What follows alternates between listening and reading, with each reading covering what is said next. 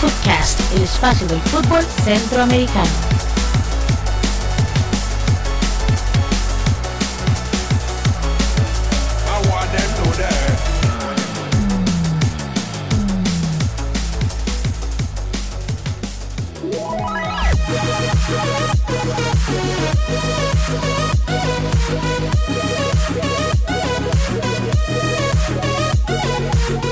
Bienvenidos a Footcast, el espacio del fútbol centroamericano.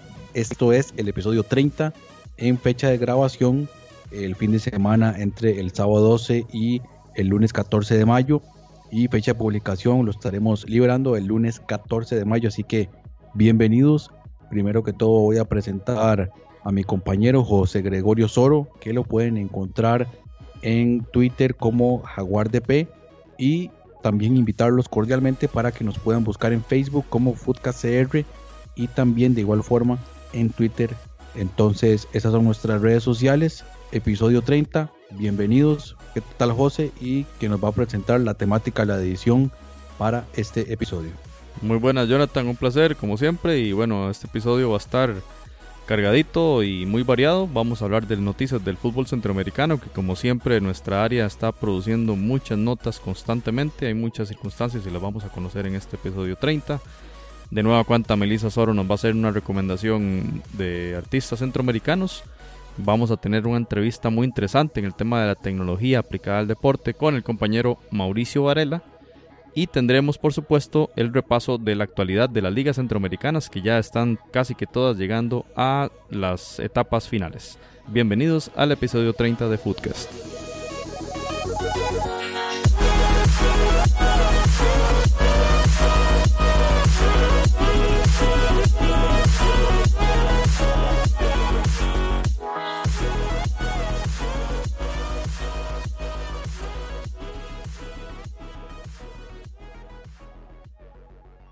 Footcast, el espacio del fútbol centroamericano. Muy bien, empezamos esta sección de noticias del fútbol centroamericano con una muy importante que llega desde CONCACAF y es el anuncio de la reanudación del torneo femenino sub-17 que llevará a tres equipos del área al campeonato del mundo de esta eh, categoría. Y pues eh, anunció la CONCACAF esta semana anterior que eh, este campeonato se va a reanudar. Recordemos que el 22 de abril se había suspendido por las circunstancias políticas que se están viviendo en Nicaragua todavía al día de hoy. Ya llevamos más de 25 días de manifestaciones en este país y pues la CONCACAF había decidido eh, postergar, digamos, la realización de este torneo por todas las circunstancias y las condiciones de seguridad no se estaban, no eran, digamos, las óptimas para la realización de un torneo de este calibre. Y pues la CONCACAF entonces determinó que el, torneo se va a reanudar el 6 de junio y va a ser en Bradenton, Florida, en Estados Unidos. Allí se van a realizar el resto de partidos. Y tomaron una determinación que es eh, van a continuar los equipos que tienen vida en el torneo. Es decir, Nicaragua había perdido las dos primeras fechas, no va a disputar esa tercera fecha del torneo. Y lo mismo que para el equipo de Puerto Rico en el grupo A. En el grupo B prácticamente que continúan los cuatro equipos, pues no se había disputado todavía la segunda fecha de este, de este grupo. Así que, eh, bueno, la fase de grupo se va a completar el día 6 7 y 8 de junio y posteriormente se van a realizar los, los demás partidos para eh, determinar esos clasificados de la CONCACAF al Campeonato Mundial Sub-17 que se va a realizar en Uruguay en este año 2018.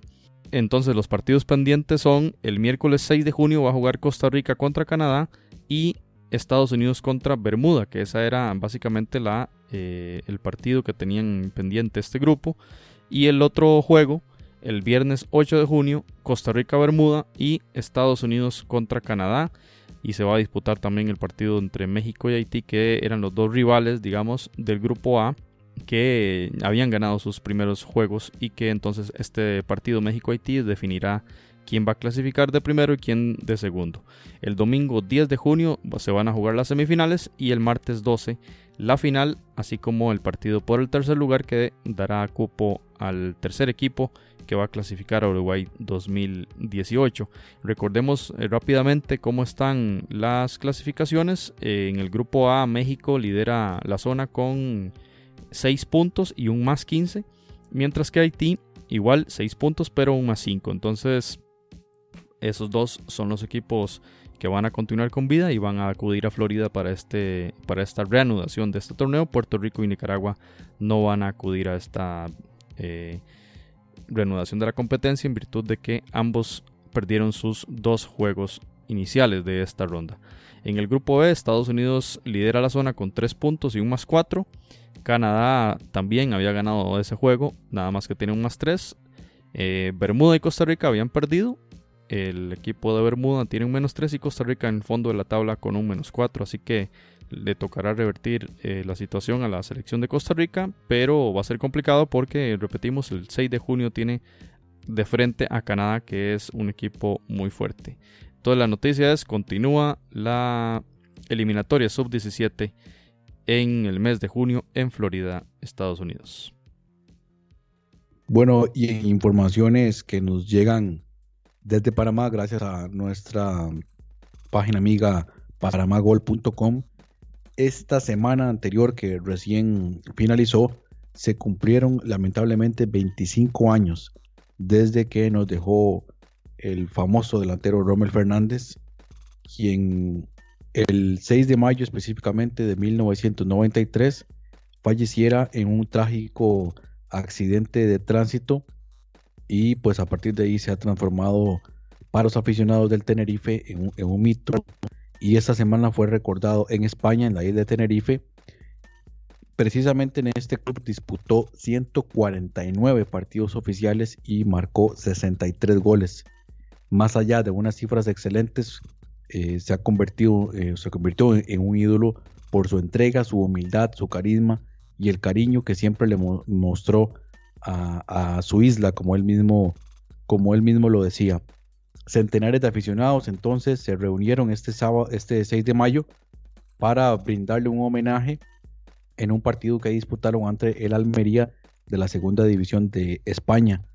Además de los aficionados, estuvieron también excompañeros, algunos periodistas y miembros de la directiva del Tenerife que además repartieron algunos recuerdos de Rommel Fernández que serán enviados al Museo de Rommel Fernández en Panamá. Tanto el alcalde de Santa Cruz, José Manuel Bermúdez, también se unió eh, al acto en donde proyectaron mensajes desde, de sus familiares desde Panamá, así como de Benito Juanet, entrenador del equipo que, liderado por Rommel Fernández, ascendió a Primera División en 1989. Y también en otra noticia, de cierta manera relacionada con Rommel Fernández, que nos llega desde Panamá es que la Federación Panameña de Fútbol ha anunciado los nominados para un premio especial que ha cambiado sus reglas para este, esta temporada 2017-2018 y por lo tanto se va a dividir en tres categorías. La primera sería el premio al mejor jugador nacional de la primera división, otro premio será el mejor jugador nacional de la segunda división. Y por último el mejor jugador nacional que milite en el extranjero. El proceso de votación se abrirá el domingo 6 de mayo, día en que se conmemoran los 25 años de la desaparición física de Rommel Fernández Gutiérrez. Y el mismo participan un grupo selecto de comunicadores sociales especializados en fútbol, quienes recibirán el formulario de elección de sus escogidos vía correo electrónico. Los ganadores se anunciarán el 15 de mayo y los premios se entregarán al día siguiente, previo a la gran final del torneo de clausura 2018 de la LPF en el estadio Rommel Fernández. Y para detallar algunos de los dominados, en el caso del mejor jugador nacional de primera división están de la Alianza César Medina y Richard Peralta, del Atlético Veragüense René Campbell y Luis Quintero, del CAI José Fajardo y Kevin Melgar. Del Tauro, Jesús González y Edwin Aguilar. Del Plata Amador, Marlon Ávila y Humberto Gómez. Del Deportivo Árabe Unido, Nelson Barahona y también Joseph Cox. Del Sporting San Miguelito, Ronaldo Dinolis y Ángel Orelien. Del San Francisco, Francisco Palacios y Eric Vázquez. Del Chorrillo, Rolando Blackburn y Luis Rojas. Del Santa Gema, Guido Rose, José Guerra. Esos son los nominados. Y para detallar algunos de los nominados entre los jugadores que militan en el exterior están Jaime Penedo, Román Torres, Edgar Joel Bárcenas, Luis Mejía, Adolfo Machado, Michael Amir Murillo, Ismael Díaz, Gabriel Torres, Alberto Quintero y finalmente Luis Tejada. Entonces conoceremos los ganadores el día 15 de mayo previo a la gran final del fútbol en Panamá respeto absoluto por Romer Fernández, esas cifras goleadoras y además que el Tenerife haga un acto de estos da cuenta de lo que de lo grande que fue este jugador panameño para este club y lo grande que fue para la historia del fútbol de Panamá.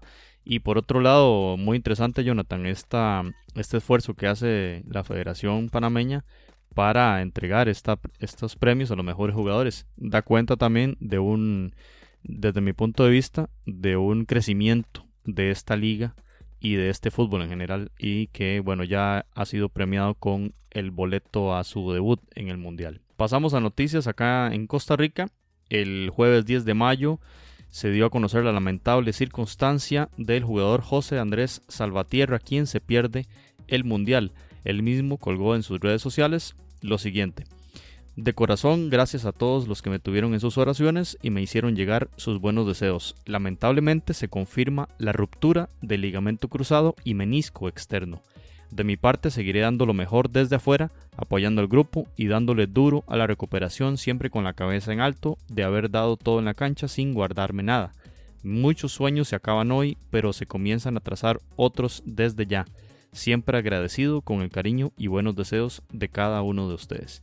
Inmediatamente tras esta publicación vinieron muchas respuestas de parte de cuentas en Twitter y en Facebook de futbolistas apoyando a Salvatierra, empezando en este caso por la Federación de Fútbol que puso mucha fuerza y puso Fuerza Salva como un hashtag que luego se convirtió en tendencia en Costa Rica.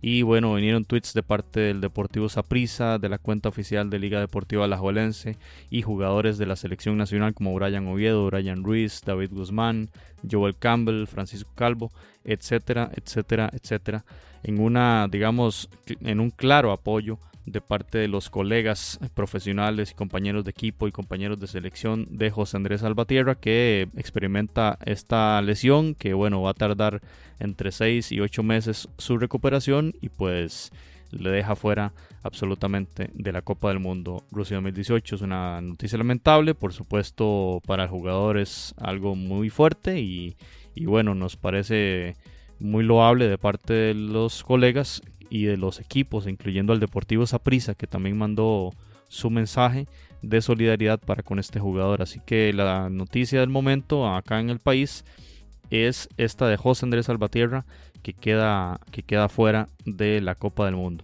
José, y adicionalmente a esta lamentable noticia de José Andrés Salvatierra, también el, el 12 de mayo también surgió una noticia a través de un comunicado de prensa que emitió la Liga Deportiva Alajuelense, en donde aparentemente José Andrés Salvatierra dio positivo luego de una prueba antidoping que se le realizó posterior al partido de la primera ronda de la cuadrangular entre la Liga Deportiva Alajuelense y el Deportivo Zaprisa. Dice textualmente el comunicado de prensa, luego del primer partido de la cuadrangular contra el Deportivo Zaprisa, el jugador José Andrés Salvatierra fue escogido para prueba de orina, dando la misma un resultado analítico adverso.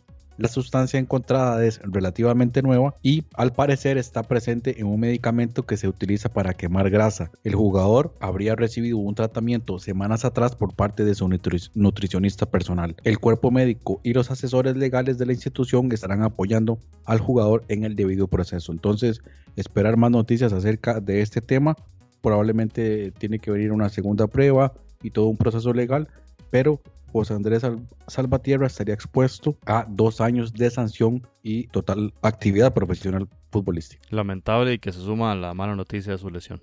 Bueno, y otra figura lesionada, en este caso una figura mundial y jugador de la selección brasileña es Dani Alves, jugador del Paris Saint Germain, quien se lesionó esta semana anterior en la final de Copa Francia y pues la recuperación de esta grave lesión del ligamento cruzado anterior de la rodilla derecha requiere una operación y tardará eh, esta recuperación entre 4 y 6 meses. Así que Brasil pierde a una figura de primerísimo nivel como Dani Alves, lateral derecho que este, llegó al Sevilla, luego pasó por por el Barcelona y ahora, bueno, pasó por la Juventus y ahora con el Paris Saint Germain y todos estos clubes ganó títulos, es uno de los jugadores en activo con más títulos obtenidos. Y pues ahora se queda fuera lamentablemente de su quizá último mundial, ya tiene 35 años Dani Alves y bastante lamentable también la situación de este jugador. Y en el caso para el caso de Costa Rica es de interés también, puesto que Brasil será el rival en el segundo partido de la Copa del Mundo para la Selección Nacional de Costa Rica. Se habla de posibles sustitutos como Fagner del Corinthians, Danilo del Manchester City o el mismo Rafinha del Bayern Múnich como recambios para esta eh, baja sensible que tiene la selección de Brasil en la figura de Dani Alves.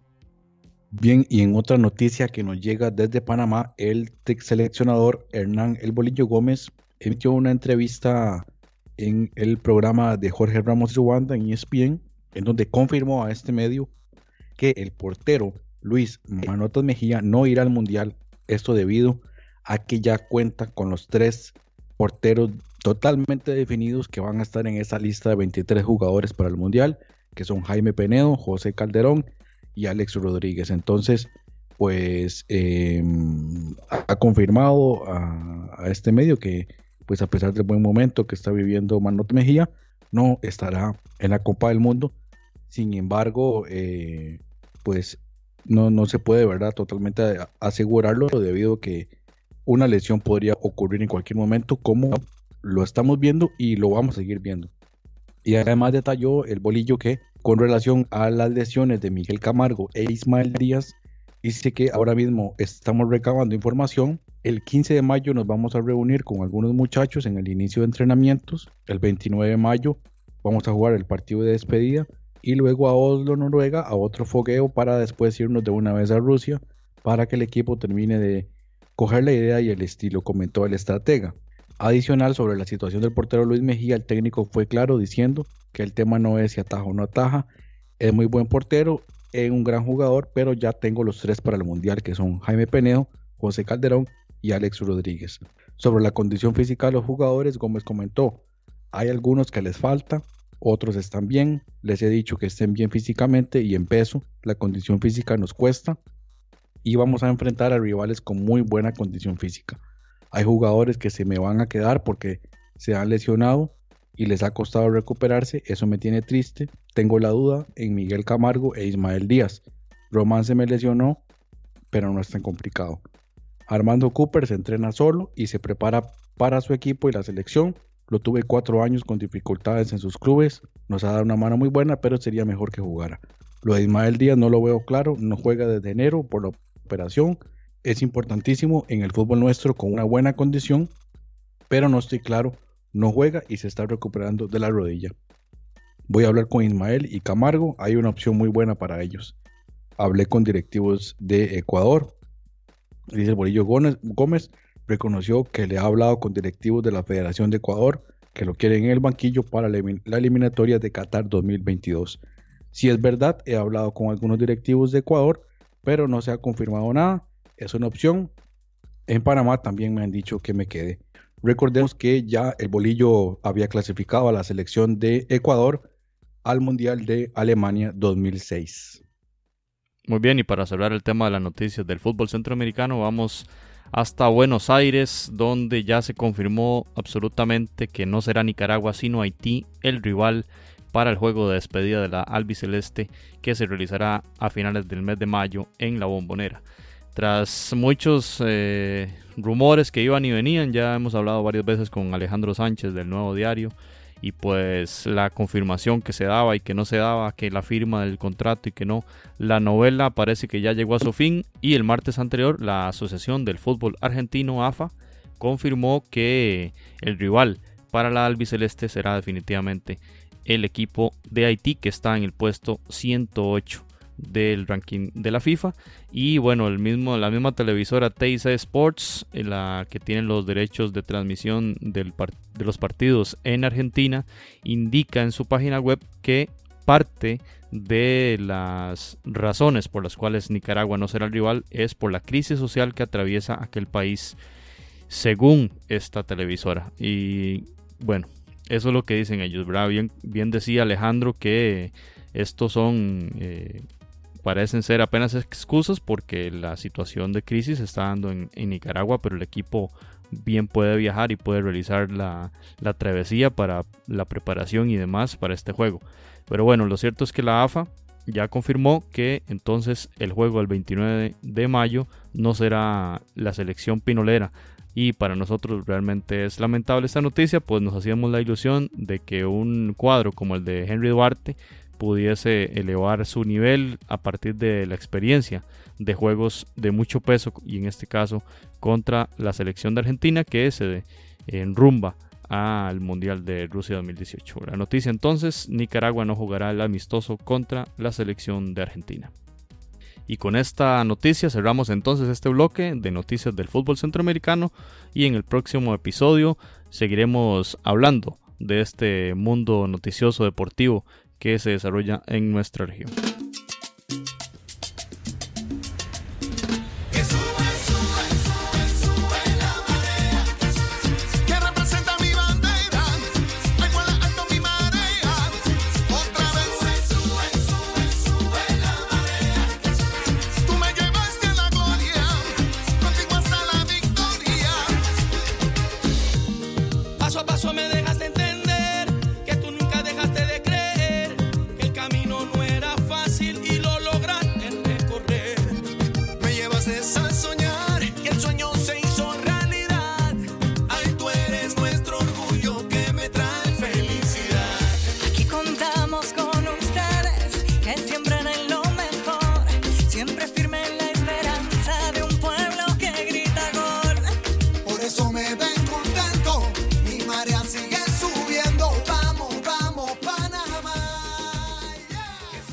Bienvenidos a la recomendación de música centroamericana de Footcast. Panamá clasificó para participar en el Mundial 2018, por eso un grupo de grandes estrellas panameñas se unieron para ofrecer un tema que seguramente se convertirá en el himno de esta gran oportunidad que tiene la selección panameña de fútbol de demostrar todo su talento fuera de sus fronteras. Sube la marea es el nuevo tema que se estrenó el 9 de mayo patrocinado por Copa Airlines, el cual también cuenta con un video.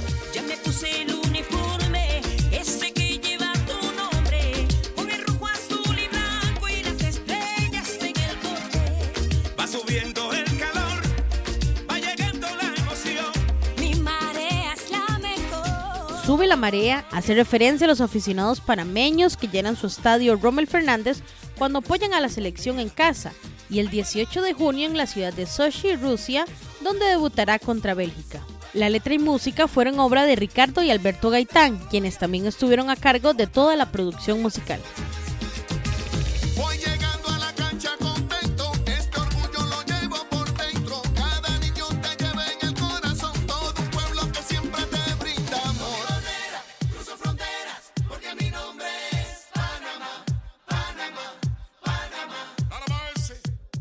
Erika Ender, Rubén Blades, Omar Alfano, Los Rabanes, Sami Sandra Sandoval, Los Gaitanes, Nando Boom, Cafu Banton, Ingrid de Casa, Osvaldo Ayala, Lilo Sánchez y Dania Dauman son los artistas que interpretan Sube la Marea. Pueden escucharla en Spotify y en las redes sociales de Copa Airlines.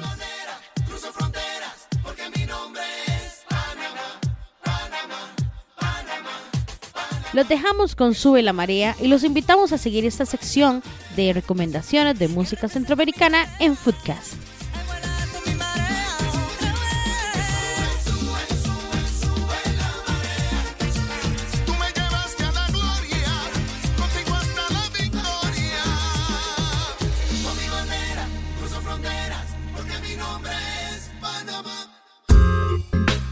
Usted está escuchando Footcast, el espacio del fútbol centroamericano. Bueno, continuamos con el podcast de Footcast, el espacio del fútbol centroamericano. Tenemos el agrado de contar el día de hoy con la presencia de Mauricio Varela. Él es uno de los socios fundadores de una startup costarricense que se llama Defter Sports, que la pueden buscar en, eh, en internet, la página deftersports.com. Cordialmente invitados para que visiten el sitio y puedan eh, conocer un poco más de esta empresa. Pero precisamente para eso tenemos a, a Mauricio el día de hoy. Primero que todo, saludarlo. Mauricio, ¿cómo estás? Hola, eh, Jonathan y José Gregorio. Eh, muy bien, ¿cómo están ustedes? Un placer, Mauricio, conocerlo. Muy y bien, excelente. Con mucho interés de conocer los productos de Defter. Gracias, un gusto estar con ustedes. Bueno, Mauricio, primero yo, yo diría que usted tal vez nos pueda hacer una introducción de, de cómo nace esta iniciativa de Defter Sports y, y, explicar un poquito a la gente de qué se trata este, este proyecto. Claro.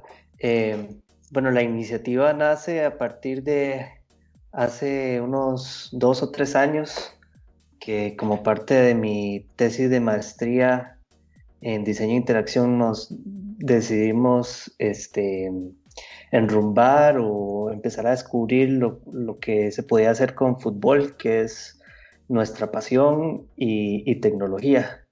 Eh, después del proyecto de grabación, pues quedó la espinita y, y decidimos este, enrumbar el proyecto a, y enfocarlo de una forma distinta a lo que es un proyecto de, de universidad, tratando de descubrir un nicho que fuese interesante para nosotros y así nació Defter Sports. La idea del, del proyecto es poder mejorar el rendimiento, la alegría, la felicidad de los futbolistas jóvenes eh, para poder mejorar su futuro y con esto el futuro de América Latina y, y su fútbol principalmente. Eh, ¿Por qué los futbolistas jóvenes? Porque sentimos que es una población que está pues un poco en la sombra de lo que es el fútbol y cuando nosotros pues vemos, eh, eh, consumimos el fútbol, sabemos que dentro de dos años van a salir más futbolistas, pero ¿cómo es la experiencia que ellos tienen? Porque es un proceso de formación bastante largo que empieza de los cinco años y pues un futbolista profesional puede llegar hasta los 40 años como Gianluigi Buffon, ¿verdad? Entonces, eh, ¿cómo es esa experiencia que tienen los jóvenes futbolistas durante esos 10 o 15 años de formación? Es lo que estamos tratando de mejorar. Mauricio, el tema de la tecnología es, es muy interesante cómo cada vez más es utilizado para mejorar el rendimiento deportivo. Y no solo estamos hablando de fútbol acá, pero cuando uno ve los eh, documentales sobre los Juegos Olímpicos, eh, se nota mucho, ¿verdad? Cómo eh, se han eh, realizado implementaciones en natación, en el mismo atletismo, etc. para efectos de, del tema nuestro y el tema futbolístico, ¿cuáles serían esos productos? Tal vez si nos puedes describir un poco los productos de After Sports que, digamos, podrían, o sí, podrían aplicarse a la realidad de la que estamos conversando sobre las mejoras en la práctica deportiva. Sí, claro. Eh, nosotros en, nuestro startup estamos desarrollando dos tipos de, de, producto. El primero es una plataforma móvil que busca mejorar el entendimiento entre cuatro actores principales en el proceso de desarrollo de los futbolistas. Esos actores son eh, los entrenadores, los mismos futbolistas, los familiares de los futbolistas y los clubes. ¿Y cómo lo hacemos? Por medio de esta plataforma móvil que le permite a los entrenadores evaluar el rendimiento, llevar un rastreo del, del rendimiento y de las mejoras eh, de los futbolistas y también de sus comportamientos.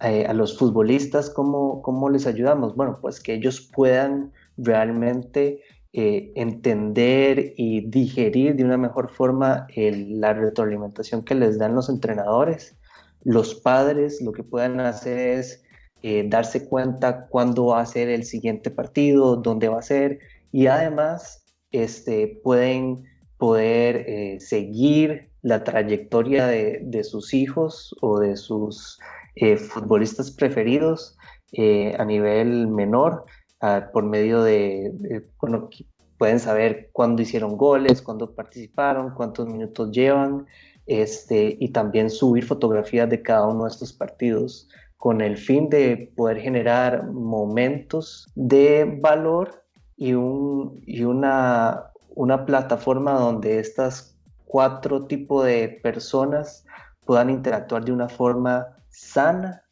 que es lo principal, y también una, una plataforma donde ellos puedan cumplir sus sueños de, de, una mejor forma, de una forma más placentera. Entonces, eh, esta plataforma móvil eh, es el primer producto. El siguiente producto es eh, una estación móvil para entrenadores. Entonces, esto es una computadora con un monitor de 22 pulgadas que es totalmente portátil con la particularidad que es resistente a la luz, resistente al calor, resistente al polvo, resistente al, agua. ¿Y qué, cuál es el objetivo de esto? ¿Cómo ayudamos a los entrenadores? Pues que el entrenador directamente en cancha, si tiene algún video que mostrar, un ejercicio que quiera mostrar a su equipo, a sus 25 futbolistas, pues lo puede hacer de una vez en cancha. Entonces el entrenador llega, alista el, eh, el video, lo muestra 30 segundos y los jugadores van y ejecutan el ejercicio que, quieren hacer. Eh, actualmente el, problema es que los entrenadores no pueden mostrar video en cancha, es bastante difícil. Eh, generalmente lo que se hacen son sesiones de video de 25 minutos, etc. no queremos cambiar eso, eso tiene su valor. Sin embargo, esta estación móvil de trabajo les permite a los entrenadores llevar la información que ellos quieren mostrar de video directamente a la cancha. Ok, Mauricio, bueno, muy interesante ambos, ambos productos. Eh, quizá nos, interesaría saber si ya eh, la empresa este, ha, ha, colocado o ha hecho o ha realizado pruebas, digamos, de esos equipos en, en, clubes de la primera división de Costa Rica o en segunda división, o bien si ya en algún eh, club de liga menor eh, han utilizado los, los productos que ustedes comercializan?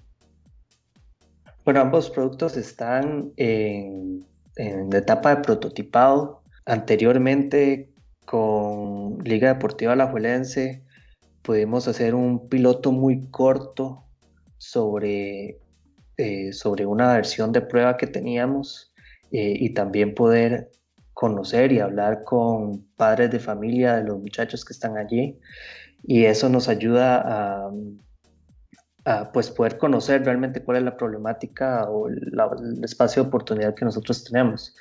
Eh, actualmente estamos en, en, una fase de desarrollo de los productos, eh, entonces esperamos que a partir de junio, julio, ya podamos tener una primera versión que pueda ser totalmente usable por los padres de familia.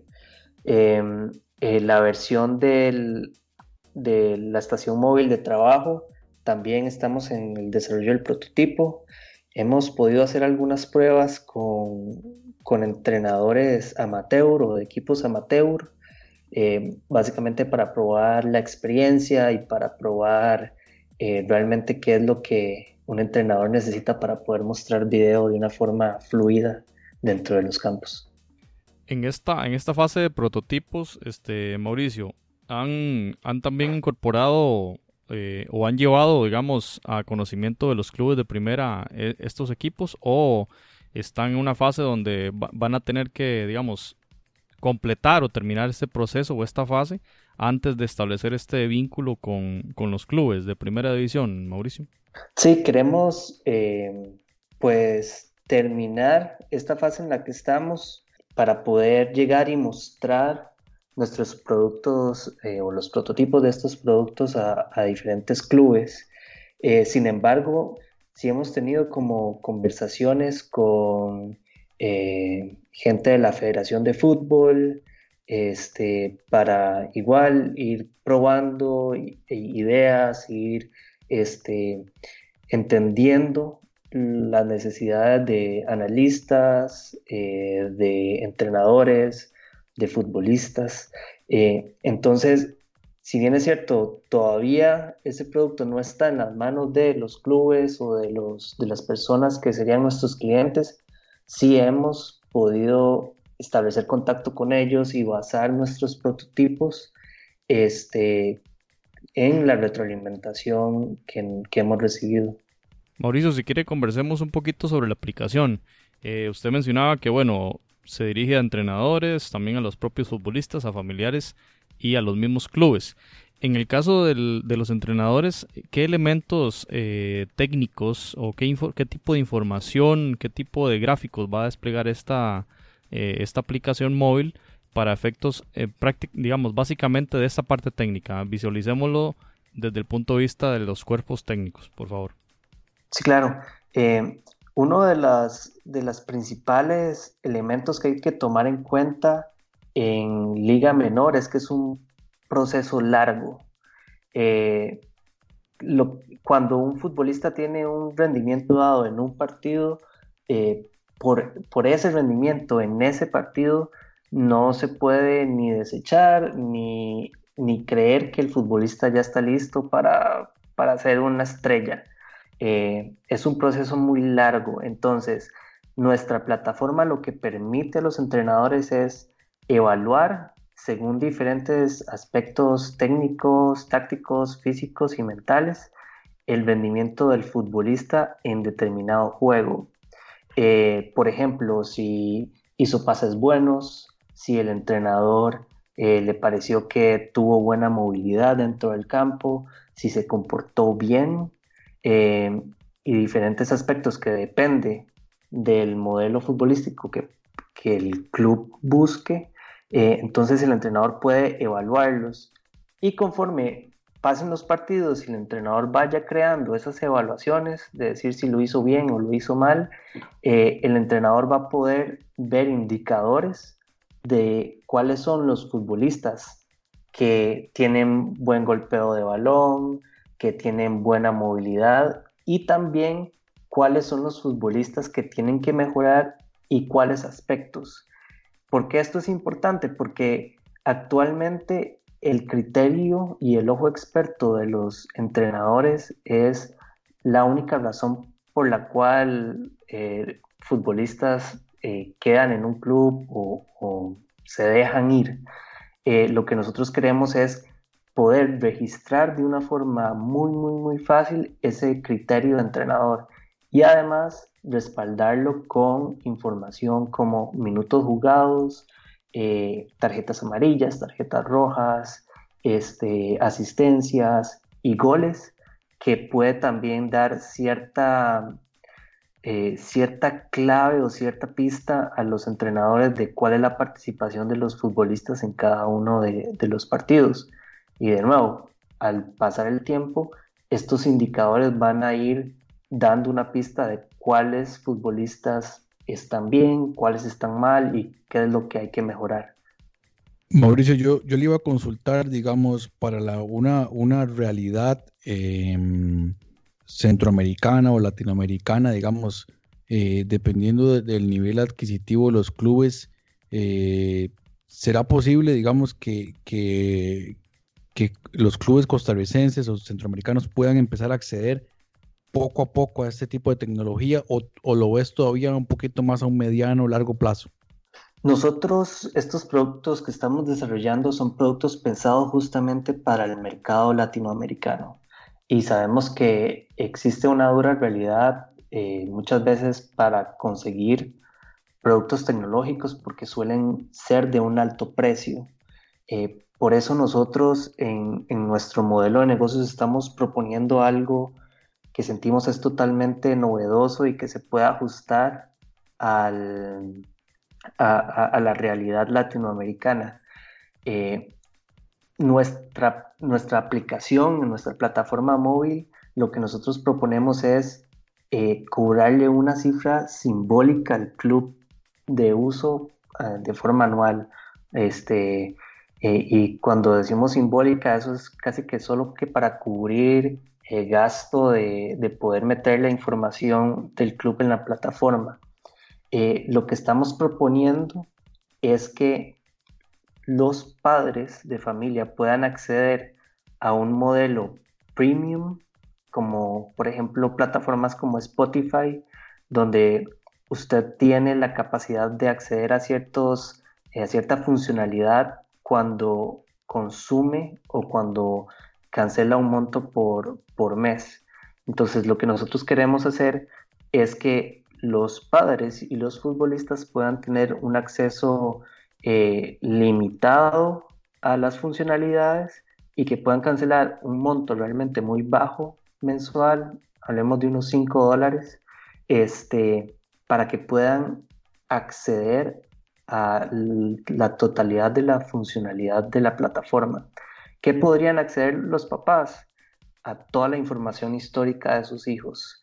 Podrían acceder a, ver todos los videos que se capturen, todas las fotos de sus hijos a través del, del tiempo que ellos estén en diferentes clubes, porque al final los datos son del futbolista. Eh, pueden acceder a los indicadores de fortalezas y debilidades de sus hijos. Eh, con el fin de que ellos también sean parte de ese desarrollo, porque al final los papás son parte importante en que apoyan a los futbolistas, los llevan a los partidos, los siguen y, bueno, a través de el pago de esos 5 dólares mensuales ellos van a poder disfrutar totalmente de todas esas funcionalidades. Yo, bueno, en lo, en lo particular, em, pues eh, em, me ha, me ha, interesado mucho siempre por el tema de, del análisis de datos, de la parte tecnológica en el deporte y particularmente en el fútbol hay como una, o, se nota que hay una cierta, hay cierta resistencia de parte de algunos entrenadores de muy vieja escuela y, e incluso también medios de comunicación donde dicen, ok, tenemos datos, tenemos estadísticas, pero eh, yo siempre he hecho las cosas de esta manera y me ha funcionado eh, yo no, necesito que una computadora me esté diciendo qué hacer, pero lo que tal vez estas personas no todavía no, no han entendido o no, o no se han metido de lleno con, con, la forma de trabajar es que esto no viene a sustituir al entrenador, esto no viene a sustituir al padre de familia o al, o al en el buen en el sentido de, de, la guía que tiene el, el, muchacho que va creciendo, eh, no viene a sustituir al,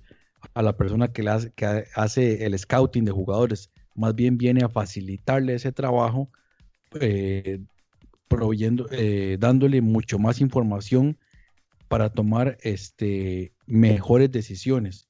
Y de igual manera también el crecimiento futbolístico de un jugador, eh, si todo eso te permite mejorar un 1%, pues entonces esto valió la pena. Claro, lo importante en la tecnología es buscar un balance y esto no solamente pasa en, la industria del fútbol, se ve en otras industrias donde la tecnología está empezando a, cambiar dichas industrias. Eh, lo que nosotros buscamos con estos productos es, como vos dijiste, ayudar a los entrenadores a hacerles la vida más fácil. Eh, muchas veces, y no es una crítica, es más que todo una observación, eh, yo escucho en la prensa ciertos entrenadores decir que qué pereza que ahora los futbolistas solo pasan en redes sociales, que qué pereza eh, que los futbolistas ahora pasan solo tomándose selfies, eh, que solo pasan conectados a su celular. Este, bueno, eso puede verse como un problema, pero también puede verse como una oportunidad y eso es lo que nosotros pensamos, que la tecnología así como tiene un lado oscuro, también tiene la posibilidad de facilitarnos la vida a las personas. Y es a partir de poder eh, buscar el, lado eh, y poder conocer cuáles son los, los problemas, cuáles son, eh, cuál es la experiencia que actualmente tienen las personas. así es como podemos meter la tecnología y así es como podemos este, hacer que la tecnología ayude a los entrenadores, a los futbolistas y a los clubes en general.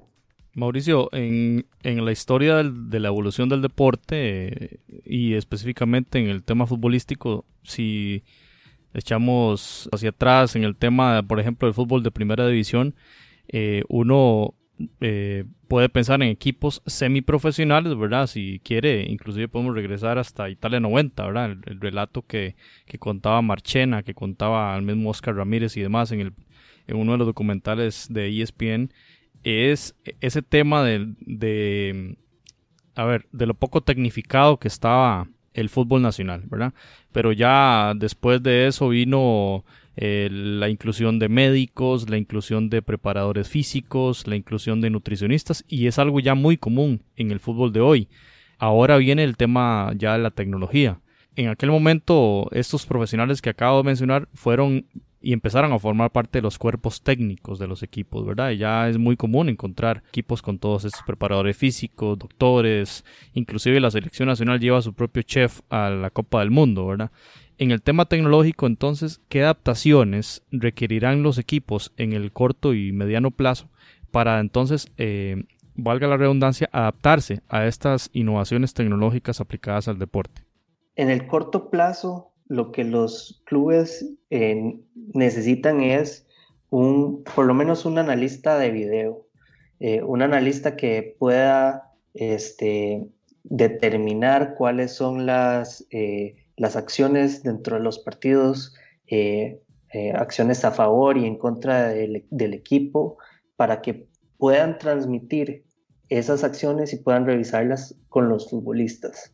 Poder a nivel profesional llegar y decirle al futbolista, hey, revisemos este video, eh, en este corner, vea cómo se movió, vea cómo se movió el rival, qué es lo que hay que hacer.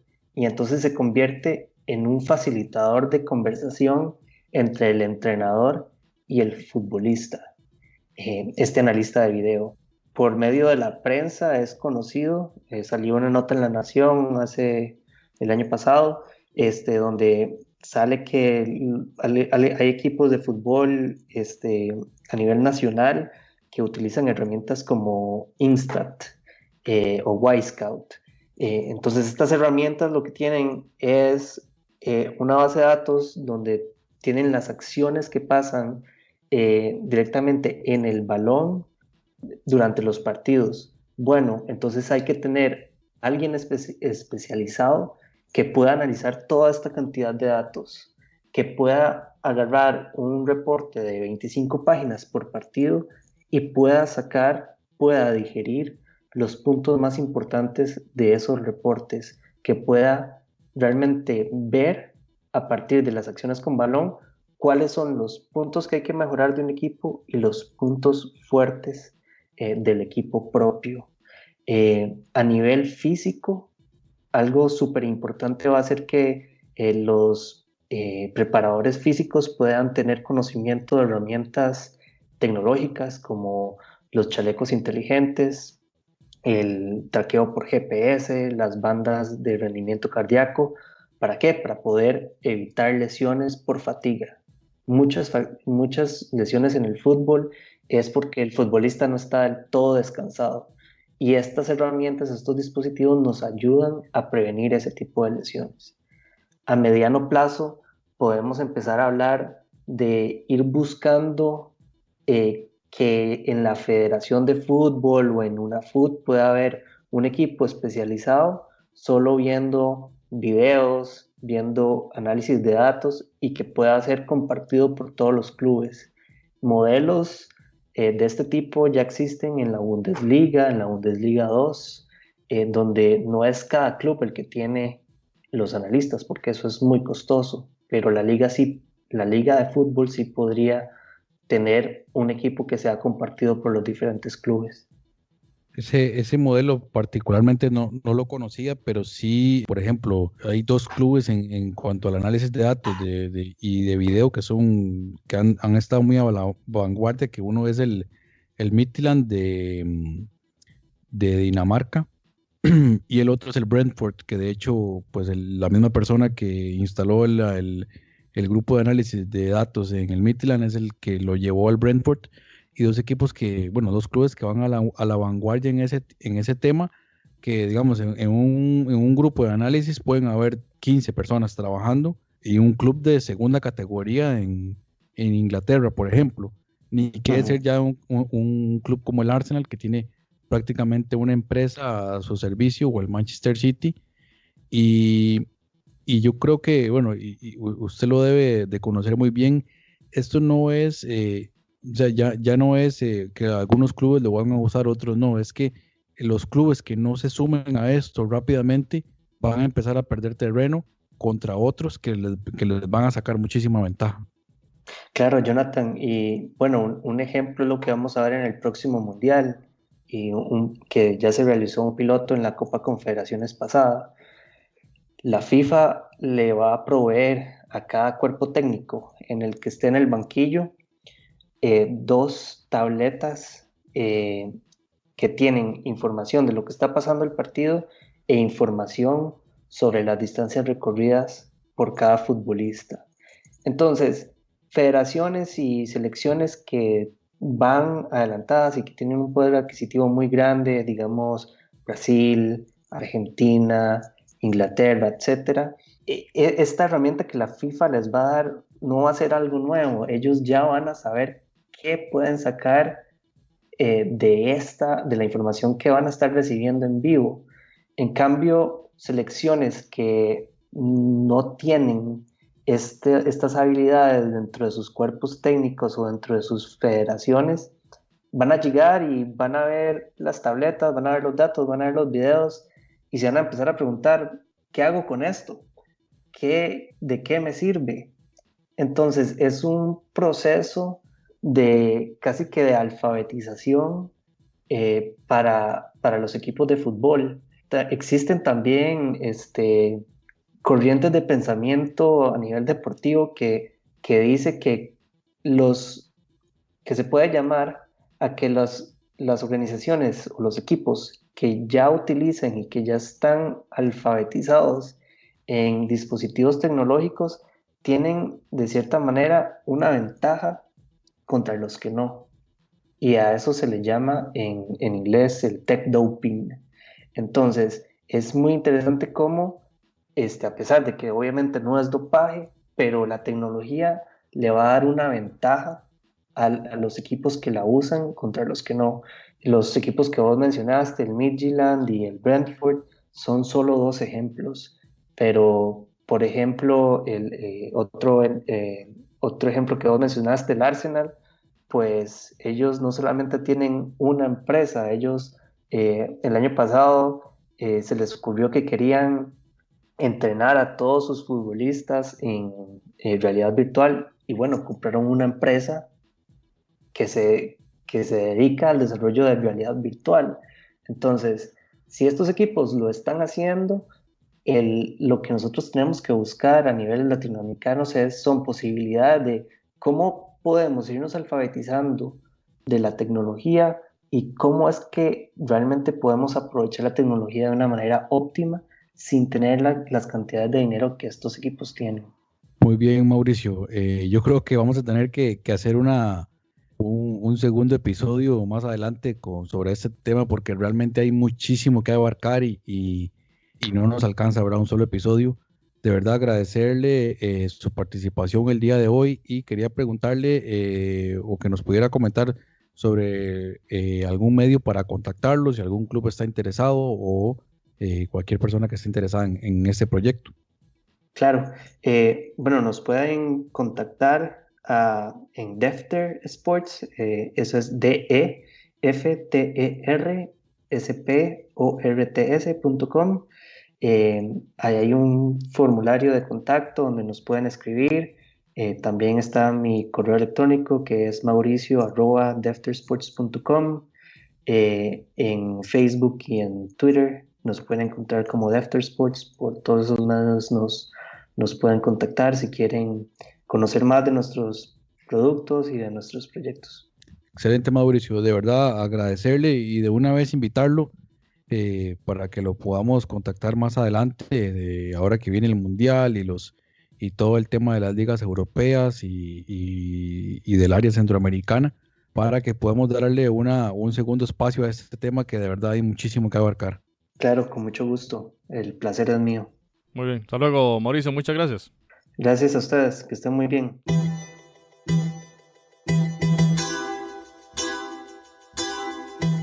Usted puede escuchar otros episodios en foodcast.org. Muy bien, y pasamos a la actualidad de las ligas centroamericanas y empezamos con la Liga Nacional en Guatemala. Y recordemos que Guastatoya, Antigua, Chelajú y Siquinalá estaban jugando la ronda previa a la fase de semifinales. Y esta semana anterior, el Siquinalá había empatado en casa contra el Guastatoya.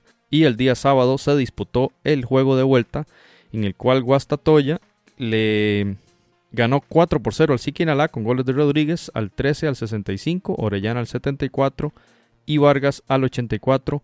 Goleada 4 por 0, la serie quedó 5 por 1. Guastatoya avanza a la fase de semifinales.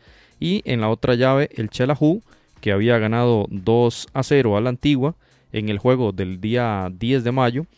Este domingo 13 de mayo eh, visitó el Chelajú el Antigua Guatemala Fútbol Club y venció 0 por 1 al minuto 90 con gol de Juan Carlos Silva.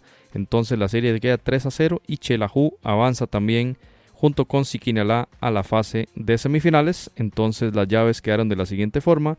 Chelajú jugará ante el Sanarate y el Guastatoya ante el Cobán Imperial. Esas son las semifinales de la Liga Nacional en Guatemala.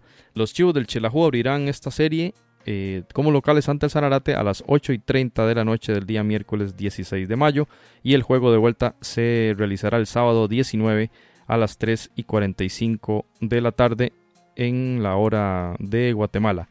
En la otra llave, el Guastatoya eh, abrirá entonces ante el Cobán Imperial el jueves a las 16 horas y el partido de vuelta se, realizará el domingo 20 en horario que está pendiente de confirmar, pero tal parece que será, eh, o lo más probable es que sea a las 11 de la mañana.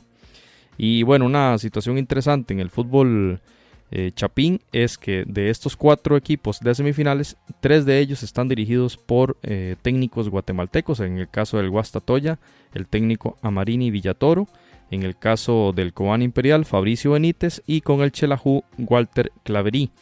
Así que muy interesante en un país eh, con equipos con muchos extranjeros, en el caso por ejemplo el municipal que tiene a Hernán Medford, eh, en este momento y las semifinales dictan que tres de los cuatro técnicos, a excepción de Pablo Centrone del Sanarate, que es de nacionalidad argentina, son entonces guatemaltecos, un elemento muy eh, destacado, muy interesante de este fútbol chapín que llega entonces a la fase de semifinales y pues en el próximo episodio contaremos cuáles van a ser entonces los finalistas de la Liga Nacional en Guatemala. Interesantísimo lo que pasa en Guatemala, que pues bueno, tendremos nuevo campeón debido a la eliminación de la antigua, un equipo que venía bien, pero definitivamente pues ahí al final no logra clasificar. Y también sorpresas, ¿verdad? Como es el Cobán Imperial el Sanarate, que realmente no lo teníamos eh, en el radar o como posibles favoritos para llevarse el título en el caso del Chelajú, por lo menos sí uno tiene referencias de otros campeonatos que ya han, sido campeones. Sin embargo, pues bueno, vamos a estar pendientes de lo que suceda entonces en el campeonato guatemalteco. Pasamos a analizar lo que sucedió este fin de semana en la Liga Nacional de Honduras. Recordemos que en la ronda de semifinales el equipo del Maratón había eliminado al Real España y el equipo del Motagua por su parte se había deshecho de su similar del Olimpia.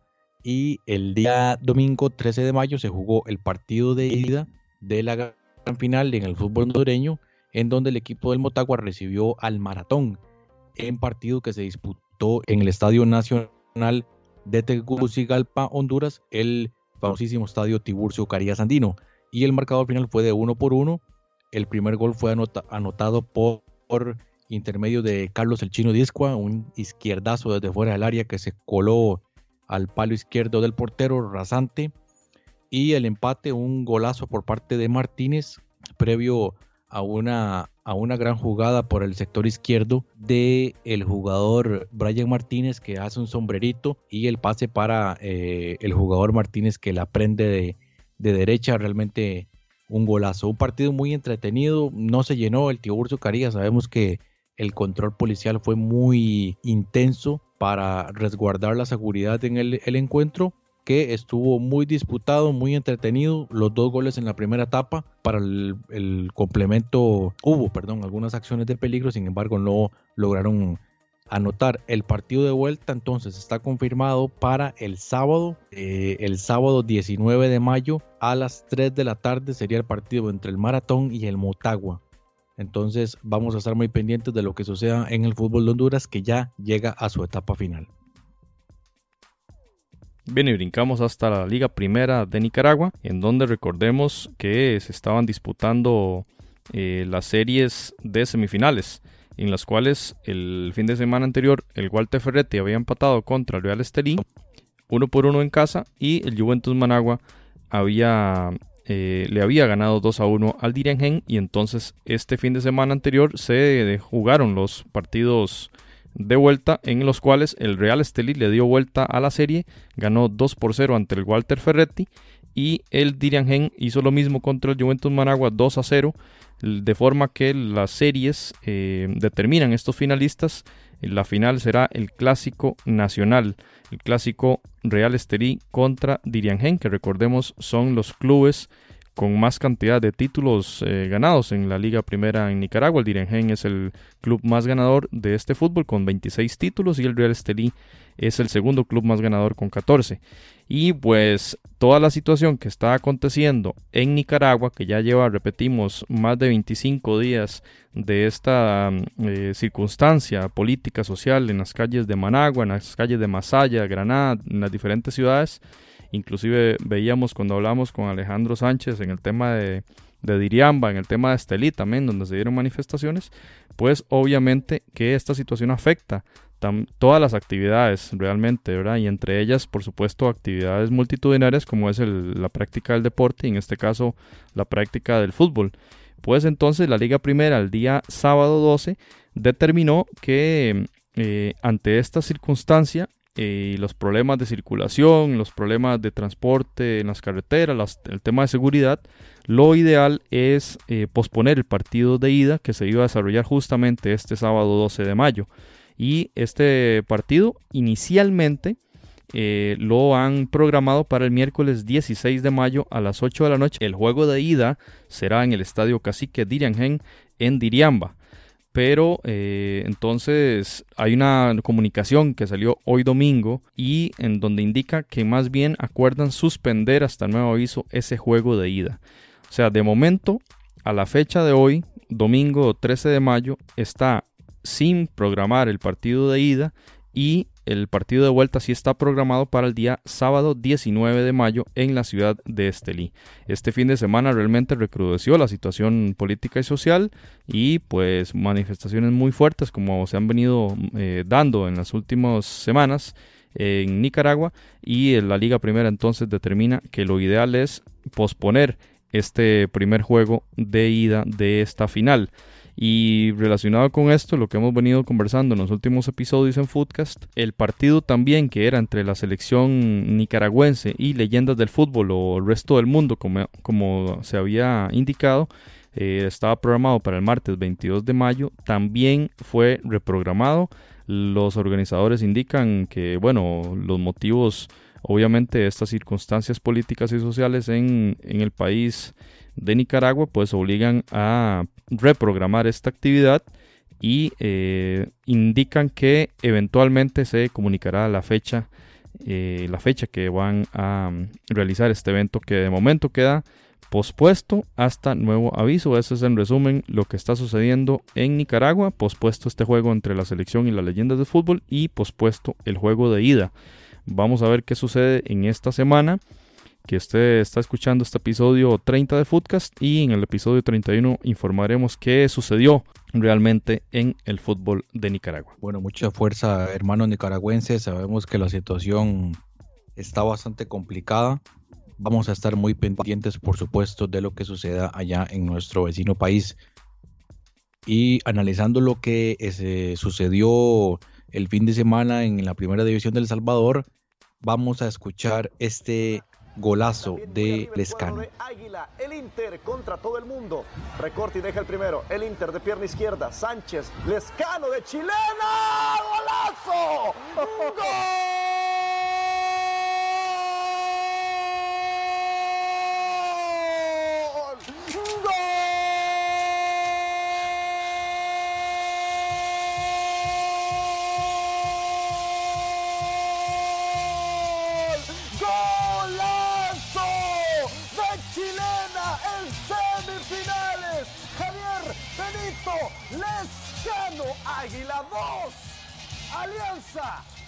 Bien, extraordinario golazo del paraguayo Lescano, sin embargo al Águila no le alcanza. En ese momento era el 2 a 1 en el marcador, sin embargo el Alianza logró darle vuelta en el partido de ida con anotación de Romero y luego el Fito Celaya que le daba una ventaja de 2 a 3 en el partido de ida y en el partido de vuelta que se efectuó el domingo 13 de mayo con dos goles de Serén el mediocampista de la Alianza se deshizo completamente de las Águilas y eh, por lo tanto clasifican a la gran final y por la otra llave se estaban enfrentando el Audas y el Santa Tecla. En el partido de ida el Santa Tecla logró obtener una ventaja de 1 a 2 con goles de William mejor conocido como Wilma Torres y también de eh, Harold Alas. Posteriormente el descuento por parte de Guzmán al 84 pero insuficiente. Y en el partido de ida de vuelta perdón el Santa Tecla no tuvo ninguna complicación para deshacerse del Audas con un 4 a 0 contundente con dos anotaciones de Ricardinho otro gol de Wilma Torres y finalmente Kevin Reyes que puso eh, la lápida de cuatro goles contra cero y por lo tanto entonces tendremos cuarta final consecutiva entre el Alianza y Santa Tecla. Sabemos que el equipo de la Alianza llega con mejor rendimiento, pero por el otro lado vamos a tener el equipo del Santa Tecla que, como ya hemos comentado y como ya sabemos, es un equipo que sabe cómo jugarle a la Alianza a pesar de haber perdido la final en el partido de, perdón, en el campeonato de apertura. También importante destacar que en El Salvador se juega la final a partido único y ya está totalmente confirmado. Será el domingo 20 de mayo. El próximo domingo tendremos la final en el Estadio Cuscatlán, Alianza Santa Tecla. Mucha suerte para ambos equipos. Vamos a estar muy pendientes de lo que suceda por allá. Eso de partido único muy llamativo, en el caso panameño también, y pienso que las ligas deberían replicar esa circunstancia. Eh, en caso costarricense sería muy, muy bonito también. Pues pasando a este campeonato costarricense, justamente eh, desde el episodio anterior de Footcast, eh, esta semana se realizaron tres partidos, domingo, miércoles y hoy domingo 13 de mayo. En estos tres partidos sucedieron muchas cosas, por ejemplo, el equipo de Deportivo Saprissa venció al Santos de visitante y venció al Herediano como local. Lo posicionaron entonces con 10 puntos en líder de esa cuadrangular y el equipo alajuelense derrotó de visita al Herediano 2 por 3 y de local al Santos 2 por 1. Igualmente tenía alcanzó la cifra de 10 puntos y este domingo entonces se disputaba el clásico costarricense con un sabor extra que era el ganador de ese juego ganaría la cuadrangular y por lo tanto tendría el cupo a la final donde ya estaba sembrado el Club Sport Herediano que el día sábado 12 venció 3 a 1 al Santos de Guapiles pero que ya no le alcanzaba para ganar ni la cuadrangular y por supuesto que automáticamente el campeonato. Así las cosas, este, este partido del Herediano venció 3 a 1, un juego básicamente de trámite, fue el día sábado y una, eh, un doblete de, de Hansen, el argentino, y Jimmy Marín con el 3 a 0.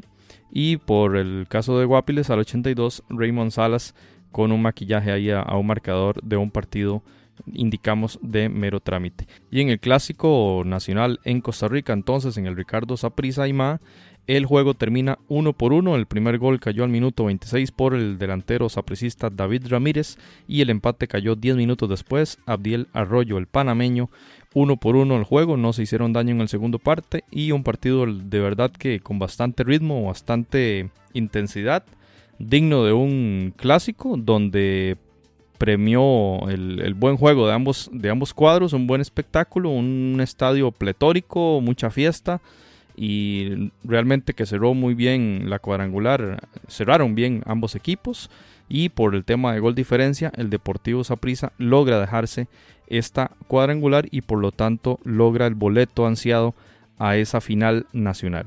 Y bueno, ¿y qué pasa entonces con esa final nacional? A diferencia de este país, de El Salvador y de Panamá, donde hemos hablado que es a partido único y en el caso personal a mí me, gusta, me gustaría más ese formato, pues acá en Costa Rica es a juego de visita recíproca. Y eh, ya se armó la primer polémica posterior al partido Saprissa de Alajuela y esta polémica eh, resulta en el tema de la programación del juego de ida que inicialmente Herediano la tenía puesto para el miércoles pero que ah, en las últimas horas se indicó que va a ser más bien el juego el día martes a las 8 y 5 hora de Costa Rica, 8 y 5 de la noche del día martes, Herediano contra Saprissa. El Herediano recordemos que había jugado el partido el día sábado, de modo que tiene un día más de descanso y pues aquí está la polémica sembrada. Y en el caso del partido de vuelta, pues aún no se ha definido cuándo se va a realizar este juego.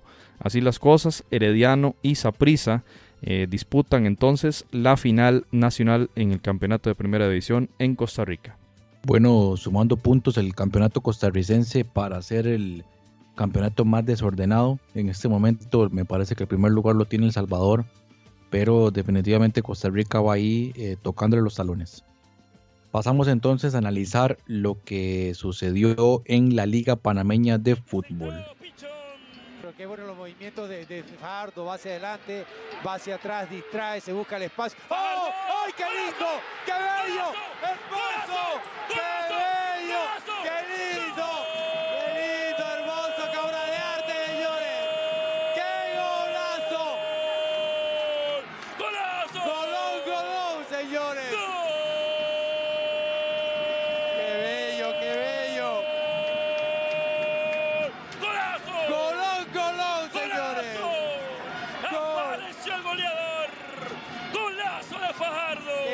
Lindo ese golazo, ¡Golazo! señores!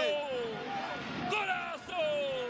2 a 1. Escuchábamos ahí de fondo el golazo de José Fajardo, otro golazo de chilena que sucedió este fin de semana en donde el equipo del CAI, el Club Atlético Independiente, se deshizo de San Francisco con un marcador de 3 goles a 1. El partido de ida lo había ganado San Francisco eh, 1 por 0 con un gol de Zúñiga, pero el partido de vuelta el Independiente logra remontar ese marcador a pesar de que iniciaron el encuentro perdiendo con un gol de Velarde. Sin embargo, un gol de Fajardo y posteriormente al, al 56 y al 66 cayó ese gol de chilena que escuchábamos.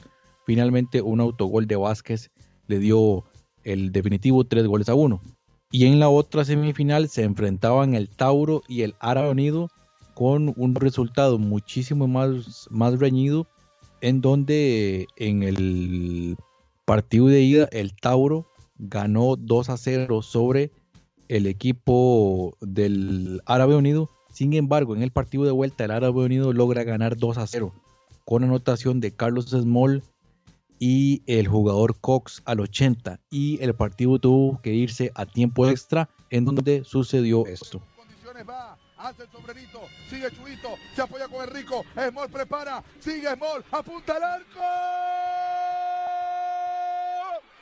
¡Gol!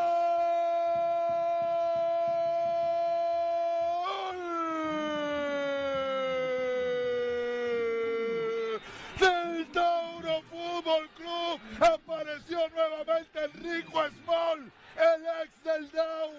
Ha llegado aquí en Colón para meter al Tauro en semifinales los dos goles de su factura. Y el Toro está corriendo al Expreso Azul. Escuchábamos ahí entonces uno de los goles de Enrico Small y con esto el equipo del Tauro logró conseguir eh, anotaciones en el tiempo extra que lo clasifican a la gran final para enfrentar al CAI. Y recordemos que este Enrico Small era jugador del Árabe Unido, entonces pues ahí un resultado, un gol interesantísimo a su ex equipo. Y también recordamos que en el Árabe Unido juega su primo Carlos Small, que de hecho fue uno de los anotadores también de la noche. Entonces, un partido muy entretenido que se tuvo que definir en tiempo extra.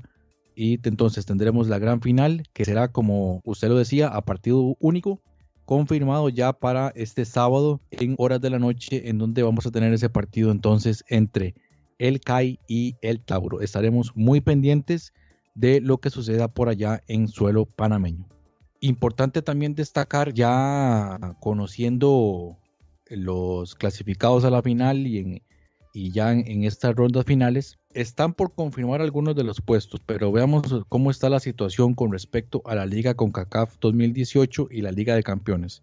En el caso de El Salvador, el Alianza ya está totalmente confirmado para jugar la Liga de Campeones 2019 y el Santa Tecla jugará la Liga CONCACAF junto con el FAS debido a que el Águila no logró llegar a la final en este torneo de clausura.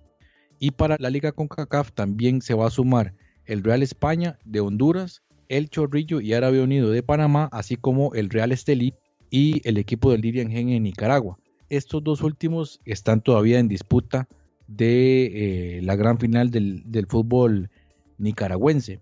Queda ahí por confirmar dos plazas de Liga CONCACAF de Costa Rica, dos plazas en este momento de Guatemala, pero suponemos que CONCACAF tendría eventualmente que darle estos puestos a, otros dos países, representaciones, y también queda por confirmar un puesto todavía en Honduras, un puesto de Belice y también de la zona del Caribe, que de hecho en este momento se está disputando la Copa del Caribe para definir esos otros puestos.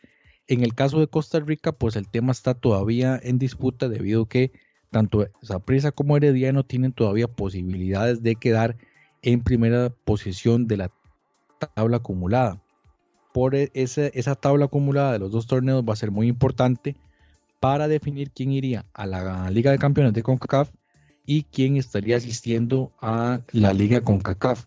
Confirmados entonces si Costa Rica va a tener los cuatro equipos, como aparentemente los va a tener y así fue la Liga CONCACAF anterior, sería entonces Herediano o Saprissa en la Liga de Campeones de CONCACAF y el otro sería... Pérez Celedón por haber ganado la apertura, Jonathan. Pérez Celedón es el otro. Sí, es el otro. Pero lo que estoy, eh, lo que estoy todavía en, duda es por el tema de Guatemala, porque en teoría Guatemala tiene derecho a un a uno en la Liga de Campeones de CONCACAF.